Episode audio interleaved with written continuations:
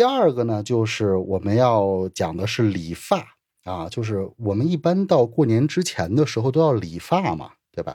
这个理发是要有日子的啊，尤其是密宗啊，就是修密宗的人啊，非常讲究啊，就是认为这个人的头发啊是有很深的这个缘起和奥妙的啊。呃，然后我们中国人的话，这个就是汉地的话呢，一般就是说正月不剪头发，正月里剪头死舅舅，就有这样的说法。啊，不管是这个真的还是假的，反正从我小的时候就就听见这个说法，啊，那你正月不剪头发的话也没关系啊，也无所谓啊。那过年之前的话，有几个剪头发好的日子啊，你记一下。我我跟大家说阳历啊，一个是二月三号是一个剪头的好日子，二月三号剪头发增上你的财富啊，就是钱啊，就增加财运的啊。二月三号，然后呢，二月六号和二月七号的时候也是两个剪头发的好日子。二月六号剪头发得安乐，二月七号剪头发增吉祥啊。也就是说，年前呃二月三号、二月六号和二月七号啊，还有也就一个多星期就过年了，这三个日子你剪头发是最好的啊。然后过完年以后，那就到正月了嘛。到了正月以后，大家就不兴绞头发了啊！这个觉得正月正月里绞头不吉祥啊，种种种种的说法。那你正月就不剪头发啊？那如果有人说我不相信这些东西，我就想正月剪剪头发的话，那也可以。那你就正月初八的那一天剪头发，正月十五的那一天剪头发，这两个日子都是不错的啊，都是不错的。啊就是你不信邪，那你说我也没有舅舅，我就正月剪头发，那你就正月初八或者正月十五这两天你可以剪头发，然后过了正月以后，如果你要想剪头发的话，就进二月了吗？一般大家都会在二月二龙抬头的那一天剪头发，但是我看了一下日子，我跟你讲啊，二月二号，今年的农历的二月二龙抬头的那一天，如果剪头发的话，减寿就会减你的寿命。啊，就减你的寿命啊！那你你说我就要龙抬头剪，那我告诉你，那天剪头发是减寿的啊。那哪天剪好呢？就是三月十三号、三月十四号、三月十七号、三月十九号啊。这个就是农历近二月，也就是阳历三月份的几个剪头发的好日子啊。三月十三号剪头发的话，增长财富啊。呃，三月十四号剪头发的话，也是增长财富。三月十七号剪头发的话，呃，增长你的寿命，就是长寿啊。三月十九号剪头发的话，增长你的快乐啊，就增长你的好心情啊。所以呢，年后的话，就是近二月的话，我再重复一遍啊：三月十三号、三月十四号、三月十七号和三月十九号啊，我就直接跟你说阳历。那你就记住，呃，到三月份的时候，你就这个四个日子，你就剪头发啊，肯定会好。呃，第三个我要给大家讲的这个开运的一个方式呢，就是每一年的大年初一和立春有什么样的讲究？一个是立春，就是立春呢，呃，是每一年的第一天是立春啊，并不是大年初一啊。呃，立春的话呢，早晨起来，你上班除外啊。二月四号立春的时候，不能，呃，起得太晚啊。这有有这个说法，就是立春的那一天不建议，呃，睡的时间太长啊。比如说，有的人他一觉睡到下午两三点，就立春的那一天，呃，一年的第一天啊，稍微早一点起比较好。那多早起呢？就是你只要。不超过十点啊就可以。你说我能八点起床或者七点七八点钟起床那更好啊。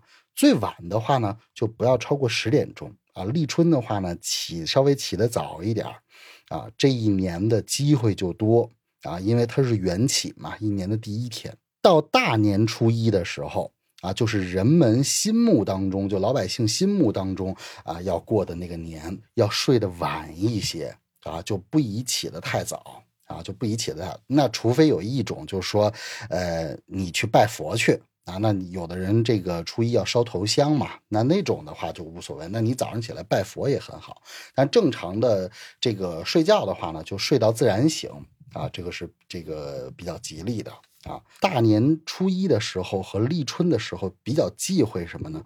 就比较忌讳呃，有人跟你发脾气啊，这个是比较忌讳的。啊，比如说啊，比如说你立春或者是大年初一，你甭管几点起，然后起床了以后啊，比如说你妈在家呢，她早上起来买菜跟人家吵架了，或者心情不好了，回来拿你撒气，啊，跟你说了很多这个让你不开心的话，然后她这个带着这种情绪，那这个的话呢，就是基本上会影响一年的运气啊。这中国人的时候就是说过年一定要说吉利话啊，一定要说吉利话。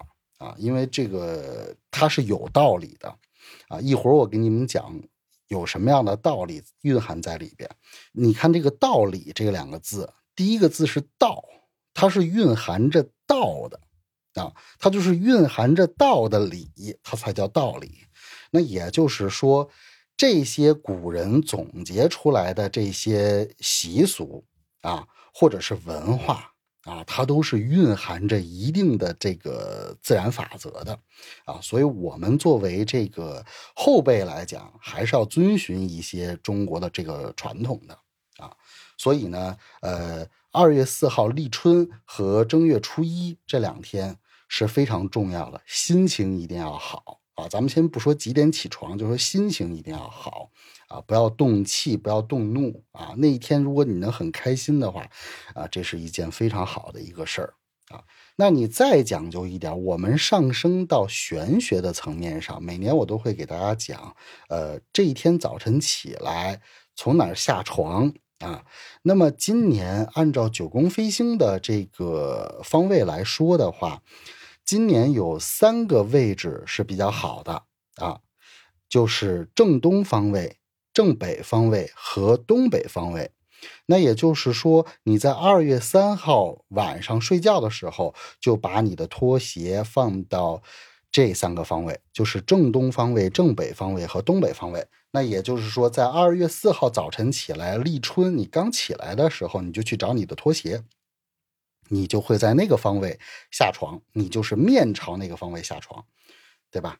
所以这样的话呢，就是。